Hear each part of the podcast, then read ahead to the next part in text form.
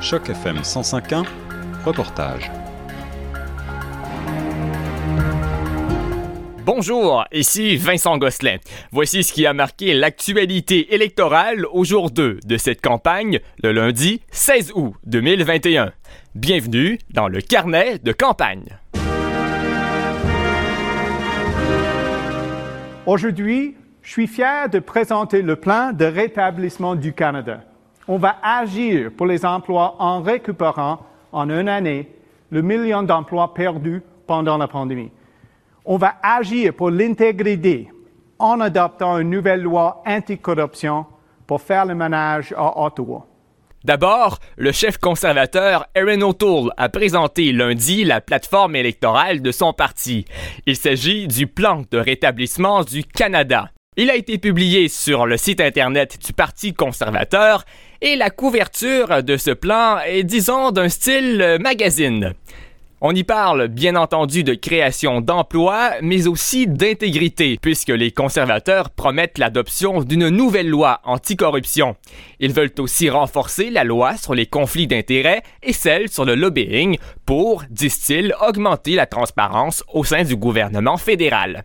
Sur la question de la santé mentale, les conservateurs veulent augmenter le financement accordé aux provinces en ce qui a trait à cette question, mais aussi créer une ligne de prévention du suicide national à trois chiffres au téléphone.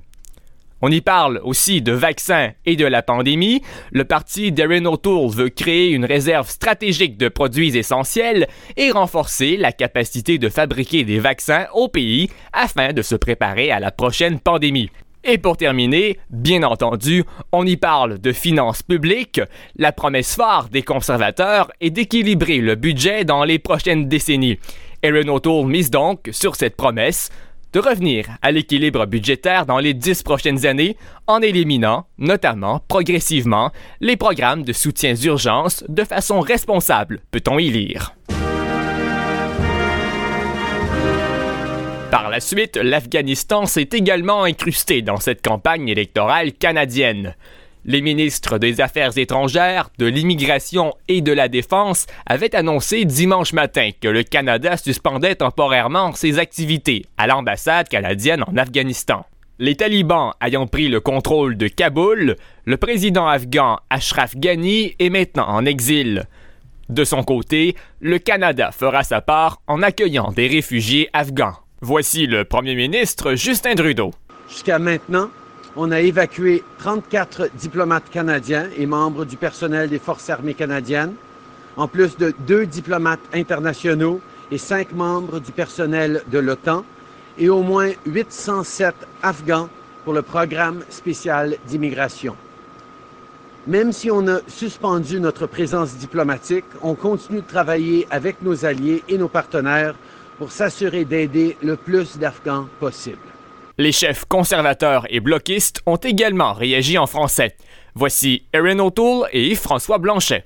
Uh, mes pensées sont avec uh, les familles militaires à travers le pays uh, et avec les, les, filles et les femmes en Afghanistan avec l'horrible acte par le Taliban. Et on doit donner l'aide et assistance pour, pour aider les, les gens là-bas.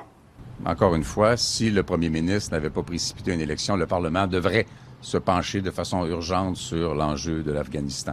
L'enjeu de l'Afghanistan est un échec des forces occidentales d'avoir voulu contrôler, dominer, vaincre euh, les talibans qui étaient associés, bien sûr, euh, par le gouvernement américain euh, aux, euh, aux attaques du 11 septembre. Au Parti vert, Anne-Lamy Paul demande une session spéciale du Parlement canadien. Nous voulons euh, demander euh, au gouverneur général de euh, reconvoquer le Parlement pour, pour avoir une, un débat d'urgence sur la situation en Afghanistan. Notre parti croit que c'est le moment pour dire d'une voix claire, notre gouvernement et les autres gouvernements du monde, que nous n'allons pas reconnaître diplomatiquement le gouvernement du Taliban alors voilà, retrouvez-moi demain pour un autre résumé de l'actualité politique canadienne dans le carnet de campagne.